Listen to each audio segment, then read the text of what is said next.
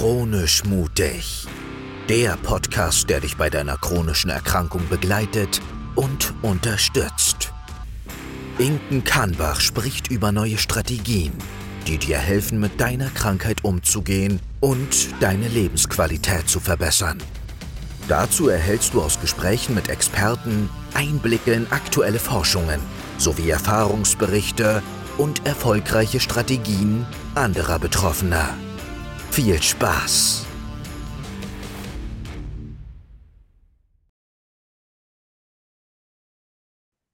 Ganz, ganz herzlich willkommen zu dieser neuen Folge von Chronisch Mutig. Und wie ich euch letzte Woche erzählt habe, habe ich heute einen Gast bei mir. Und zwar eine ganz, ganz besondere Frau, die auch schon ganz viel erlebt hat in ihrem bisherigen Leben, die ganz viel zum Thema ähm, Krankheiten sagen kann, zum Thema, ähm, wie geht es mir, äh, wenn ich Schmerzen habe, wie geht es mir, äh, wenn ich im Krankenhaus bin. Aber auch sie hat einen Weg gefunden für sich, äh, mit ihrer Krankheit umzugehen. Und mittlerweile unterstützt sie sogar andere Personen mit ihren Erfahrungen und hat sich dort auch weitergebildet. Sie erzählt euch gleich ganz äh, von Anfang an ihre Geschichte. Ich darf begrüßen heute bei mir Nina Luko. Herzlich Hallo. willkommen, Nina. Schön, dass du da bist. Hallo, danke, dass ich da, da sein darf. Erzähl einfach mal so ein bisschen, woher kommst du, wo wohnst du, wie alt bist du, wie können wir dich äh, quasi äh, charakterisieren, was für Hobbys hast du? Ja, ich wohne in der wunderschönen Hauptstadt Berlin. Bin 42 Jahre jung, alt. Das ist mal so die Frage, wie man das sehen möchte. Ja. manchmal bin ich alt, manchmal jung, je nachdem, was der Körper gerade sagt. Ähm, ja, meine Hobbys ähm, ist tatsächlich mein Ehrenamt. Ähm, ich begleite Menschen mit Lernschwierigkeiten zu Hertha. Auch wenn ich keine Fußballfanatikerin bin, ähm, also zwar nichts am Hut habe, aber ich die Menschen beeindruckend finde, mit welch einer Leidenschaft sie dieser, ähm, ihrem Hobby nachgehen und es einfach unheimlich Spaß macht, diese Menschen zu begleiten.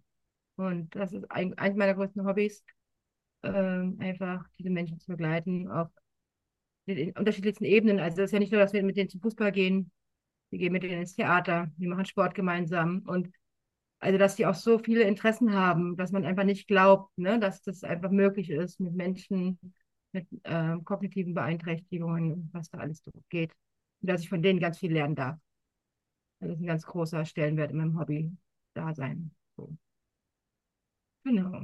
Auf jeden Fall eine beeindruckende Tätigkeit. Da kommt man ja auch nicht mal eben so drauf, stelle ich mir vor.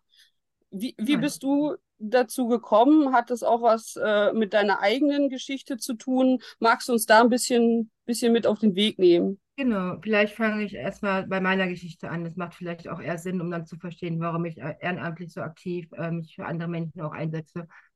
Ähm, es gibt zwei große Baustellen in meinem körperlichen, psychosozialen System. Also einmal habe ich ähm, auf der körperlichen Ebene viele Baustellen. Also große Baustelle ist zum Beispiel mein Bein, was jetzt schon ganz viele OPs hinter sich hatte und auch noch haben wird, was einfach auch in meinem Alltag mit vielen Beeinträchtigungen und Schmerzen ähm, zu tun hat. Ich mittlerweile einen Pflegegrad habe, den ich mir erkämpfen musste, was sehr anstrengend ist, wenn man sich überlegt, man ist in dem Fall jung Mhm. Wird Ja. in dem Fall halt nicht alt und ähm, muss sich einen Pflegegrad erkämpfen, damit man bestimmte Unterstützung bekommt, die man halt dann doch nicht mehr kann. Gleichzeitig ist man immer arbeitsfähig ähm, und das kollidiert in manchen Augen dann einfach immer wieder, wie ähm, sie es arbeiten und braucht aber trotzdem pflegerische Unterstützung. Wie kann das sein? Ja, das kann sein. Dann gibt es halt der psychosoziale Bereich. Ich habe halt eine komplexe posttraumatische Belastungsstörung aufgrund von ähm, Traumatisierungen in der Kindheit und Jugend und war da sehr lange, sehr doll eingeschränkt, so dass ich halt als andere nach der Schule ins Studium oder das Berufsleben gestartet sind, ich ins Rentenalter gestartet bin. Da Oh. war ich sozusagen alt. So.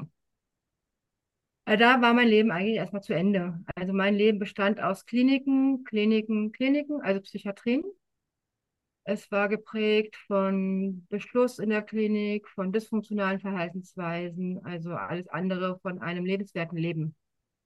Magst du ein bisschen dazu äh, sagen, was, was ist eine posttraumatische Belastungsstörung? Was kann man sich darunter vorstellen, ähm, wenn man jetzt von dem Krankheitsbild keine Ahnung hat? Ganz grob. Ne, eine posttraumatische Belastungsstörung zeichnet sich ja bei vielen auch ganz unterschiedlich aus. Ich kann sie halt sagen, wie sie sich bei mir ähm, auswirkt. Ne? Also ich, bei mir ist sie geprägt von ähm, Wiedererleben. Also ich habe tagtäglich Wiedererleben von den Übergriffen, also in Form von Flashbacks. Also das sind einfach Filme, Bilder, die ähm, reell sich anfühlen auf der körperlichen, auf der visuellen und auf der Gefühlsebene. Hm. Ähm, ich habe dann aber auch so, nennt sich Dissoziationen, dass ich dann ähm, nicht mehr im Hier und Jetzt bin und auch nicht mehr ganz so weiß, wo ich gerade eigentlich bin.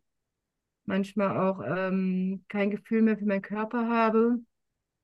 Ähm, da kämpfe ich oder beantrage ich gerade auch eine Assistenz und zwar einen Assistenzhund. Oh, schön. Assistenzhund, genau weil ich einfach da die Hoffnung habe, dass ich da dann noch ein bisschen besser entlastet werde, dass dieser Hund einfach diese Dissoziation vorzeitig erkennt und mich einfach vorher schützt, damit ich gar nicht so reinrutsche. Genau.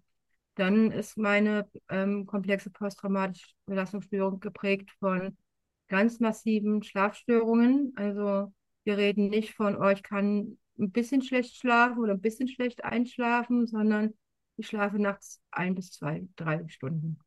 Und das seit, die, seit der Kindheit. Und es kann man sich ja vorstellen, dass es dann über Jahrzehnte sich ja einfach auf den Körper dann auch ähm, wiederum auswirkt. Ne? Also ich habe dadurch mit dem Kreislauf zu tun. Ich habe dadurch auch mit der Blase zu tun. Also auch eine Inkontinenz ist dadurch entstanden durch die Schlafstörungen. Also, ne, dass Schlafstörungen sich einfach auf den Körper sich so doll auswirken, das war mir zwar nie so bewusst. Ja, dass Schlafmangel sich ganz, ganz massiv auf der körperlichen Ebene wieder auswirken.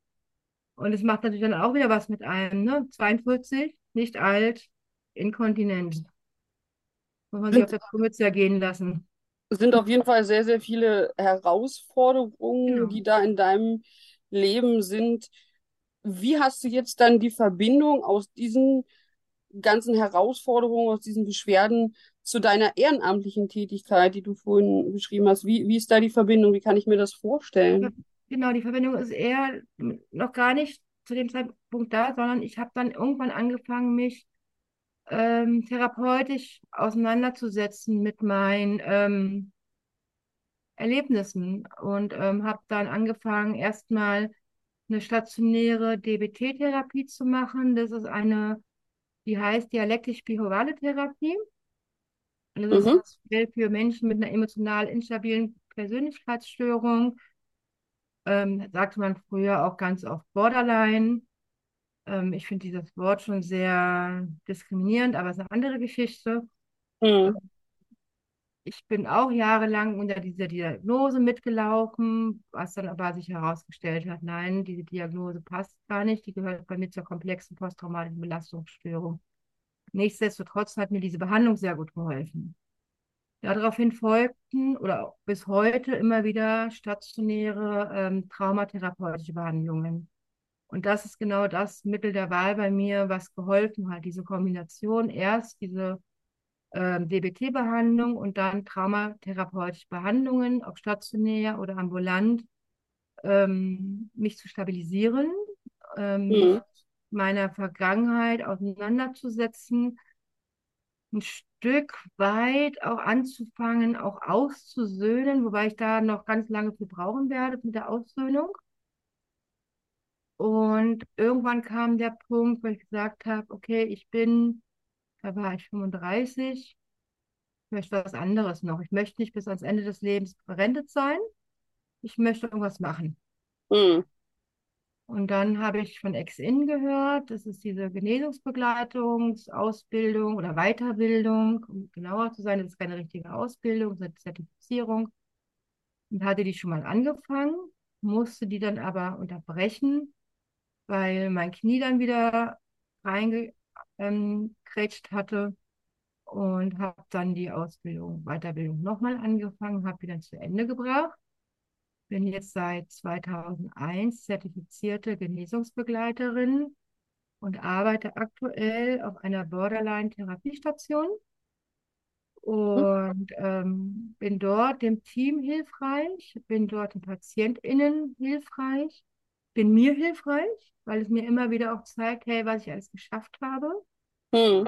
Mm, Bin Hoffnungsträgerin. Ich glaube, das ist das, was ich für mich als Beruf sehe, dass ich Hoffnungsträgerin bin, Wahnsinn. anderen zu Hm. zeigen, es kann weitergehen, es kann sich verändern, es muss nicht so bleiben. Und da kommt jetzt diese Schlinge zu diesem mein Ehrenamt einfach auch, ne? Ja. Ich einfach sage, okay, ich habe so viel Kacke erlebt, ich mache aus, aus Zitrone Limonade.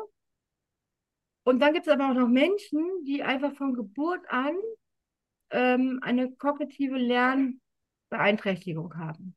Ja. Und die leben im Hier und Jetzt und das tagtäglich, sind ganz, ganz tolle, sensible, wundervolle Menschen. Und von denen kann ich lernen. Na, da wäre ich doch bescheuert, wenn ich das nicht tun würde. Ich wäre doch einfach bekloppt, wenn ich von denen nicht lernen würde. Da lernt ihr äh, voneinander, gegenseitig Ich wahrscheinlich. glaube, ich lerne mehr von denen, Krass. ehrlich. Jetzt darfst du aber noch mal ein bisschen äh, zu dieser Ausbildung oder zu dieser Ja. Weiterbildung Mhm. erzählen. Was genau äh, können sich unsere Zuhörer da drunter vorstellen? Was lernst du da oder was hast du dort gelernt und was machst du hinterher eigentlich? Also ich habe jetzt so ein bisschen rausgehört, äh, deine eigenen Erfahrungen spielen da auch eine ganz große Rolle ähm, in dieser Tätigkeit. Aber was wird dann da noch, also was hast du quasi noch dazugelernt und was kannst du hinterher weitergeben und wem gibst du das weiter? Genau, also in der Weiterbildung, das ist jetzt nicht so, wie man sich eine klassische Ausbildung vorstellt. Es ist jetzt nicht so, dass da vorne der Dozent, die Dozentin steht und uns irgendwas, ich sag mal, Inhalt einprügelt und wir am Ende der drei Jahre oder der oder der wie auch immer dann eine Abschlussprüfung hinlegen. So ist das halt eben nicht. Sondern diese Weiterbildung geht ein Jahr, ein Wochenende im Monat und an dem Wochenende, das ist geprägt von Gruppenarbeiten, Gruppenarbeiten, Gruppenarbeiten und noch mehr Gruppenarbeiten. Und Rollenspielen, Gruppenarbeiten, Rollenspielen, Gruppenarbeiten. Also so kann man sich das vorstellen. Also so diese Genesungsbegleitungs-, Weiterbildung ist, ähm, ist geprägt von vom Ich-Wissen zum Du-Wissen zum Wir-Wissen. Ne? Also ich habe ja Okay. mein Wissen, meine Erfahrung, Mhm. könnte jetzt losgehen und meine Erfahrung weitergeben. Aber wenn wir 22 Leute im Kurs sitzen, sind 22 Leute mit ihrem, ihr, mit ihrem Ich-Wissen da. Und im besten Fall habe ich am Ende des Kurses 22 Mal Ich-Wissen aufgesaugt und dadurch ist ein Wir-Wissen entstanden. Und ich kann auch Spannend. Wissen mit weitergeben. Also diese Erfahrung mit, ne? Ja, also hört sich, hört sich sehr, sehr logisch an und äh, ja, es ist auf jeden Fall toll, wenn man diese Erfahrungen dann nutzen kann, um auch anderen zu helfen. Und Ja. ähm, was, was denkst du jetzt, wenn du da auch tätig bist, ähm, darüber, war es, war es es wert, diese Ausbildung, diese Weiterbildung zu machen? Und letzten Endes setzt du dich ja dann auch mit der Tätigkeit, mit deinen eigenen Themen nochmal auseinander. Würdest du es immer wieder tun? Also du hast es jetzt ja quasi ein zweites Mal getan, aber hat sich der Weg gelohnt? Ja, ganz klar, ja. Ich würde es wieder tun. Ähm, ich würde es ein drittes und viertes und fünftes Mal tun. Und ich finde, man sollte auch überlegen, das vielleicht auch mal sich aufzufrischen. Wenn es die Möglichkeit gäbe, würde ich es bestimmt auch nochmal tun. Mhm. Weil, ähm, es bestimmt mit anderen Leuten nochmal anderes Wir-Wissen entstehen würde. Ne? Andere Konstellationen, andere Ich-Wissen, anderes Wir-Wissen. Ähm, es einfach mega spannend war. Und was ja man auch noch bei der Weiterbildung dazu kommt, ähm, ist ja nicht nur diese Wochenenden, sondern man hat zwei Praktikas, die man dann absolvieren darf. Mhm.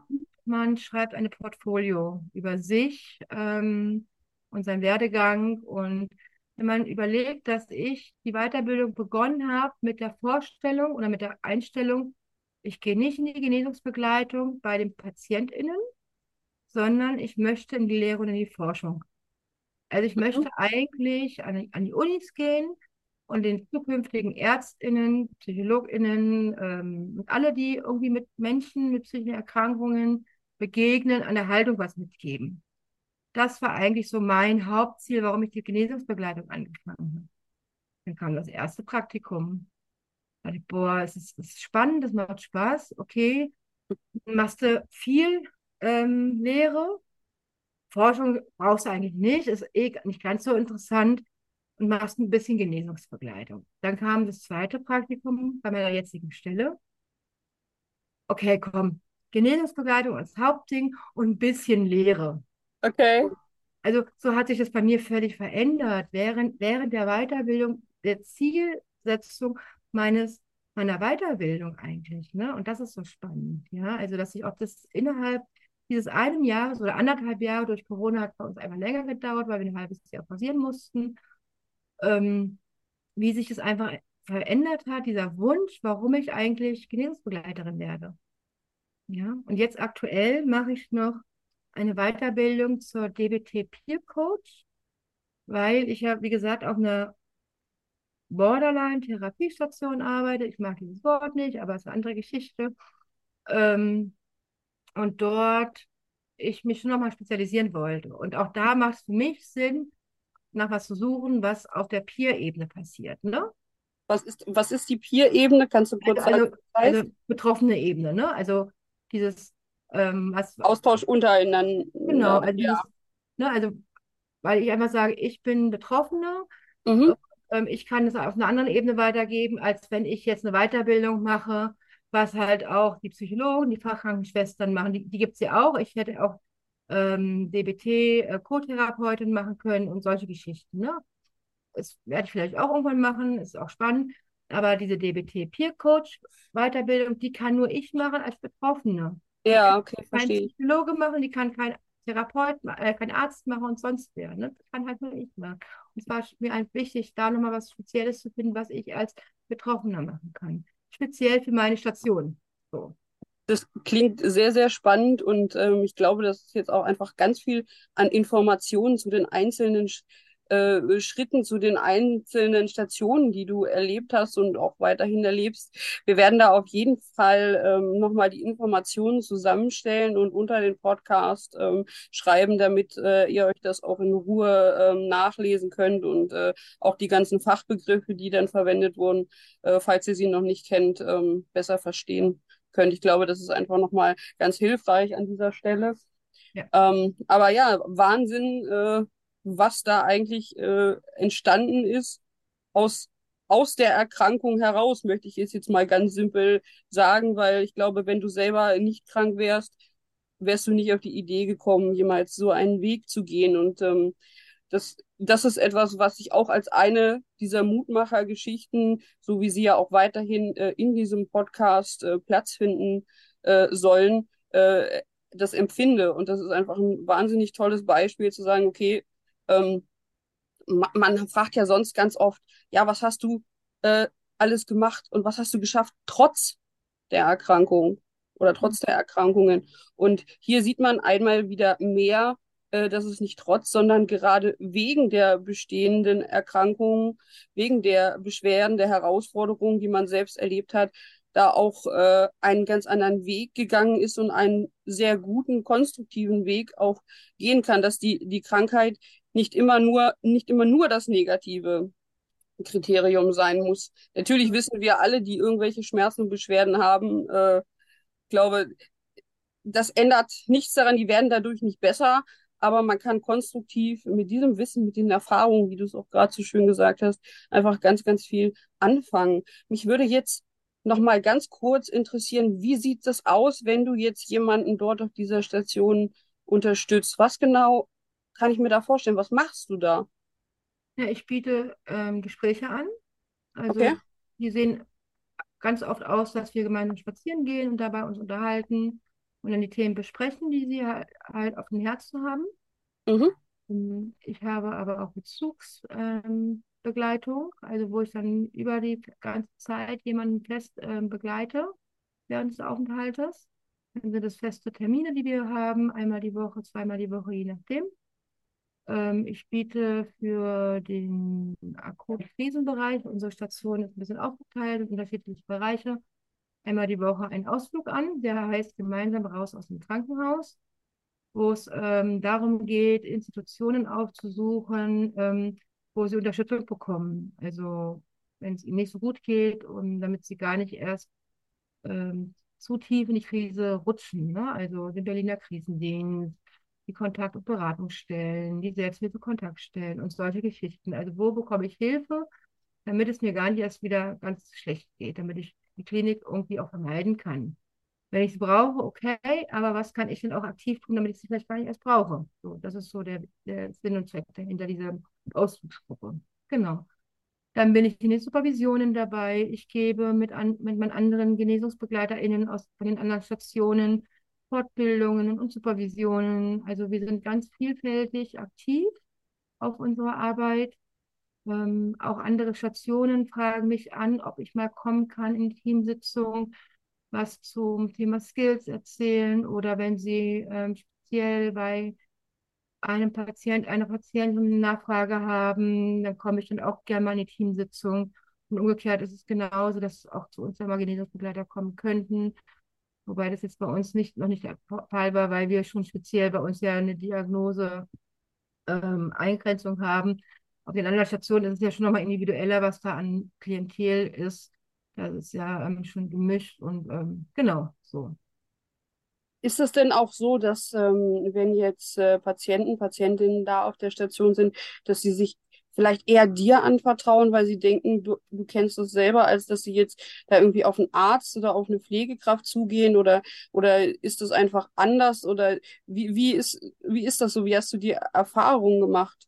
Ist es leichter, den Zugang zu dir zu finden? Wie, wie bekommst du das mit? Ich glaube, das ist sehr unterschiedlich. Also ich glaube, dass es Patientinnen gibt, die schon manchmal eher den Kontakt zu mir suchen und dann versuchen, das zu umgehen, Sachen, Schwierigkeiten anzusprechen. Die sagen, oh, ich spreche das mal bei Frau Luko an und die regelt das dann schon. Mhm. Und ich stelle immer fest, oh, Frau Luko regelt das aber gar nicht für mich. Frau Luko regelt es vielleicht mit mir zusammen, aber nicht für mich. So, ne? Mhm. Also wir haben es ganz oft gehabt, montags vor der Visite, oh, dass dann Patientinnen kamen, oh, ich habe das und das und das Problem, können Sie das ansprechen? Oder können Sie das klären?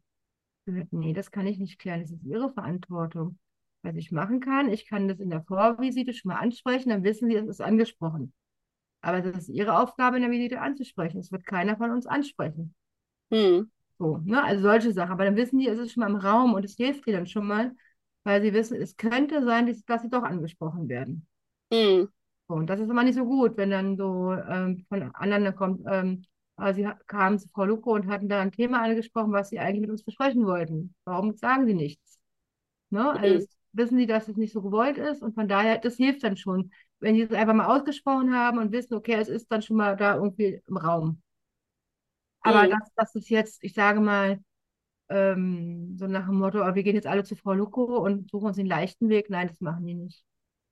Also. Es ging ja eher weniger um, um leichten Weg als einen anderen Zugangsweg. Ich selber oder wir kennen uns ja äh, durch äh, die Tätigkeit in der Selbsthilfe und da habe ich eigentlich so für mich immer empfunden, es ist einfacher, jemanden anders zu fragen, wo ich weiß, der hat auch Beschwerden und da frage ich dann eher, als dass ich vielleicht diese Hürde habe, direkt zum Arzt zu gehen damit. Und äh, das war jetzt eher so mein Denken, dass das da vielleicht auch drauf angewandt werden könnte. Ja, also natürlich, also die kommen schon auch gezielt in Fragen nach Gesprächen, eben weil sie wissen, dass ich halt auch betroffen bin. Ne? Ja. Aber, ähm, ich würde nicht sagen eher, sondern gezielt. Okay. Ne? Also dass sie einfach sagen, boah, ich würde gerne mich mit ihnen unterhalten, weil so, ich gerne mal die Expertise aus der Erfahrungsexpertin haben möchte. So. Hm. Manche kommen auch, weil sie sagen, oh, Frau ähm, Psychologin oder Frau Doktor schickt mich oder Bezugspflege schickt mich und ich soll mich mal mit ihnen unterhalten. Auch das kommt.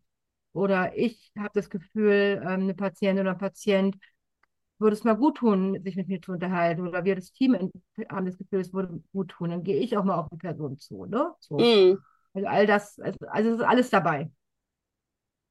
Ähm, wenn jetzt jemand, der äh, uns jetzt zuhört, sagt, okay, das, das klingt nach einer äh, interessanten Geschichte, vielleicht, ich habe auch so Erfahrungen gemacht, äh, ich weiß aber gar nicht, wie ich da jetzt weiter mit umgehen kann. Gibt es da die Möglichkeit, dich einfach mal zu kontaktieren und einfach mal äh, dich zu fragen, wie hast du das gemacht? Wie bist du äh, deinen Weg gegangen? Wie konntest du diese Schritte gehen, obwohl du diese Beschwerden hattest, sage ich jetzt mal absichtlich wieder? Oder ähm, gibt es da die Möglichkeit, dich zu kontaktieren? Ja, ich würde vorschlagen, dass wir dann einfach im Text später ähm, die E-Mail-Adresse hinterlegen und dann können die sich gerne dann darüber melden.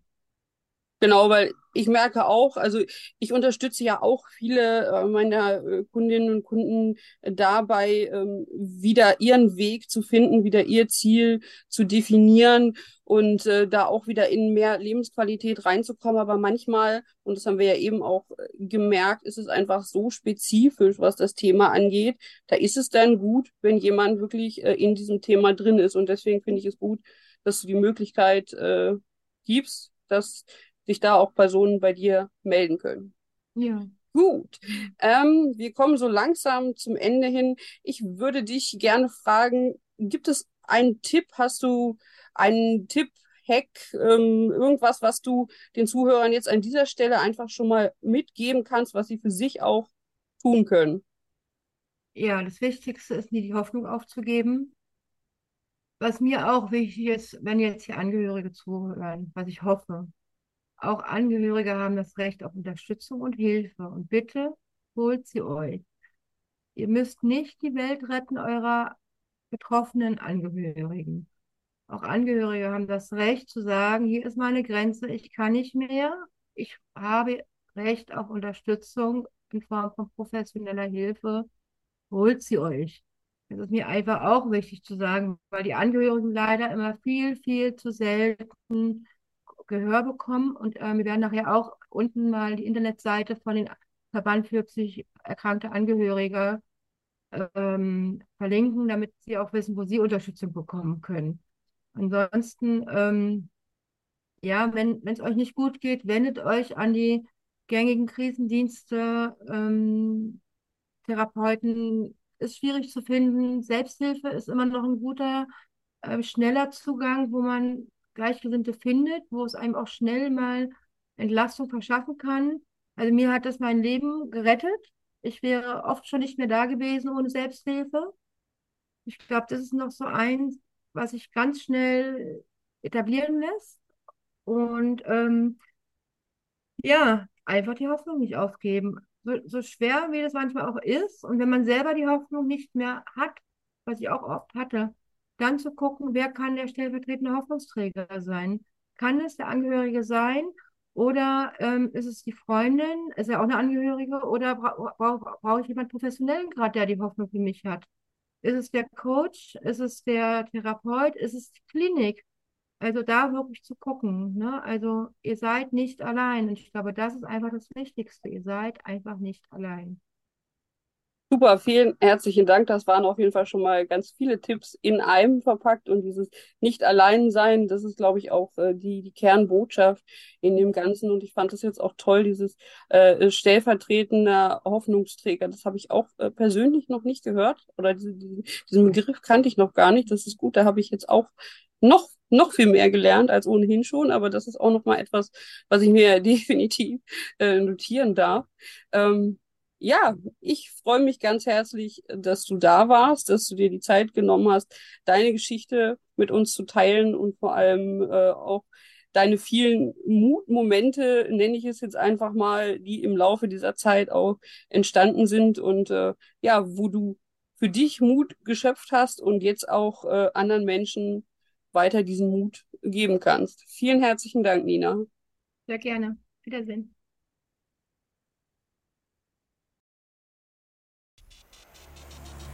Das war Chronisch Mutig mit Inken Kannbach. Wenn du für dich etwas mitnehmen konntest, dann sei auch das nächste Mal wieder dabei. Abonniere den Kanal und schließe dich der Chronisch Mutig Bewegung an. Bis bald.